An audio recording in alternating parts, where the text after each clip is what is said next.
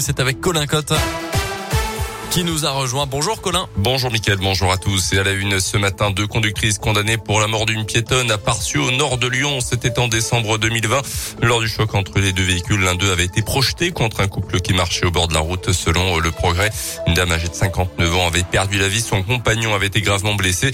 Les deux automobilistes étaient poursuivis pour homicide involontaire. Le drame s'était produit à la sortie d'un lotissement de Parcieux sur une route empruntée régulièrement par les automobilistes comme un raccourci. Une peine de deux ans de prison dont un an et demi avec sursis a été prononcé envers une des prévenues qui était sous l'emprise du cannabis au moment des faits. La seconde prévenue écope de six mois de prison avec sursis et six mois de suspension de son permis. Un grave accident dans l'un hier après-midi, un camion frigo circulant sur la départementale 80 Neuville-les-Dames s'est encastré dans un arbre sur le bas-côté. D'importants moyens de secours ont convergé. Le chauffeur étant incarcéré dans sa cabine, évacué par hélicoptère, il a été hospitalisé pour des examens de contrôle. La route est barrée jusqu'à ce jeudi midi pour permettre le déchargement complet du camion qui transportait des produits frais ainsi que son remorquage. Peut-être bientôt la fin des zones blanches dans certains secteurs du département de l'Ain. Le gouvernement a fixé hier par décret 500 zones à courir en priorité sur tout le territoire. Chez nous, elles sont 8 au total. Plateau d'Hauteville, Château-Châtenay, Périas, Serrières de Briorvre, Val, Revermont, Vignes-sur-An ou encore Marbeau. Elle devrait recevoir adresser des antennes 4G dans les deux ans à venir. Il s'agit souvent de zones dites blanches, non couvertes par les différents opérateurs, sur laquelle ces derniers s'engagent donc à installer un relais dans les prochains mois. Retrouvez la liste complète des communes et des secteurs concernés dans l'un sur notre site internet radioscoop.com et l'application Radioscoop. À retenir également ce mouvement social dans les prisons. Aujourd'hui, les agents réclament des augmentations de salaire. Ils vont bloquer les entrées et les sorties des centres pénitentiaires.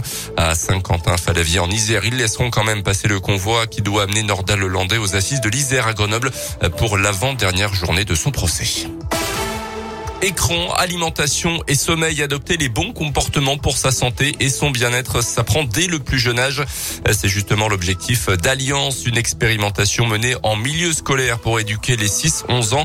Plus de 10 000 enfants tirés au sort dans la région sont impliqués depuis 2019. Leurs enseignants ont été formés pour parler de santé en s'appuyant sur les programmes et la vie scolaire. Le député de la majorité, Cyril Isaac Sibyl, est l'un des porteurs de l'expérimentation. Il présente les principaux thèmes du projet. Le bien-être, le bien-être, c'est quoi? C'est l'estime de soi. Ça, c'est très important. C'est bien évidemment le sommeil, qui est lié par rapport aux tablettes, au temps d'exposition aux tablettes. Plus on regarde ces écrans, moins on a d'activité physique et moins on dort. Et aussi l'alimentation. Imaginez-vous qu'actuellement, 20% de nos concitoyens ont une maladie chronique. Plus on aura de bons comportements santé dès le plus jeune âge, meilleure sera notre santé et donc on, on évitera de tomber dans les pathologies chroniques. Le programme Alliance a permis à des enfants d'exprimer aussi leur ressenti au quotidien, un programme qui est en train d'être évalué par des chercheurs. Les résultats seront publiés dans les semaines à venir.